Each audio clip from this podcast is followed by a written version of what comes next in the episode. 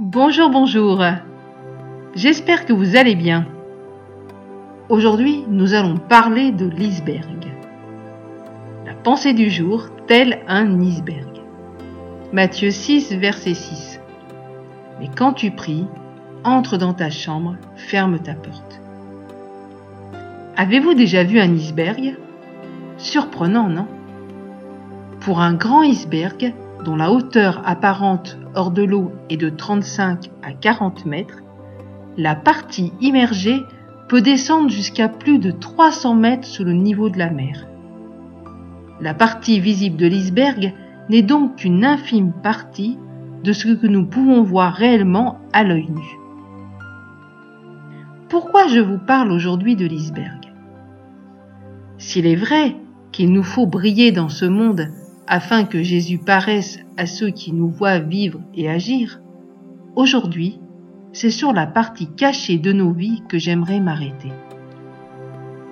Parfois, la partie visible de l'être humain ressemble à cet iceberg, c'est-à-dire qu'elle ne ressemble en rien à la partie cachée. Pourtant, si la pointe de l'iceberg peut se voir, c'est parce qu'elle est portée par cette partie invisible. C'est là que j'aimerais en venir. Ce qui pourrait représenter la partie invisible de notre vie, c'est ce cœur à cœur, ces moments où nous entrons dans l'adoration de notre Dieu. Ces moments cachés aux yeux de tous, mais tellement forts et importants aux yeux de Dieu.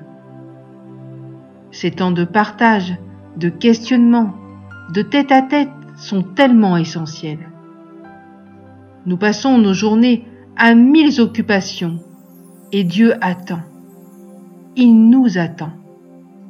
De ce fait, nos vies cachées prennent parfois des allures bien sombres, même pour nous chrétiens.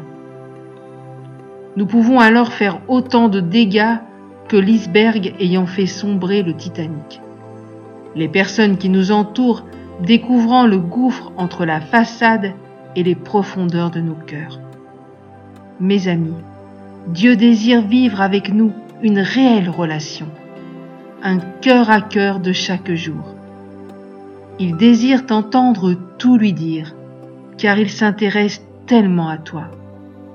Il te dit, arrête-toi, prends du temps avec moi, écoute-moi et je te parlerai.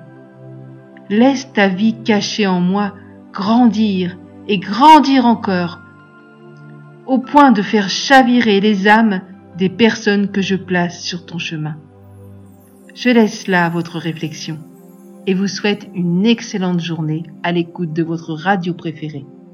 N'hésitez pas à nous écrire sur www.mfpg.be. À très bientôt.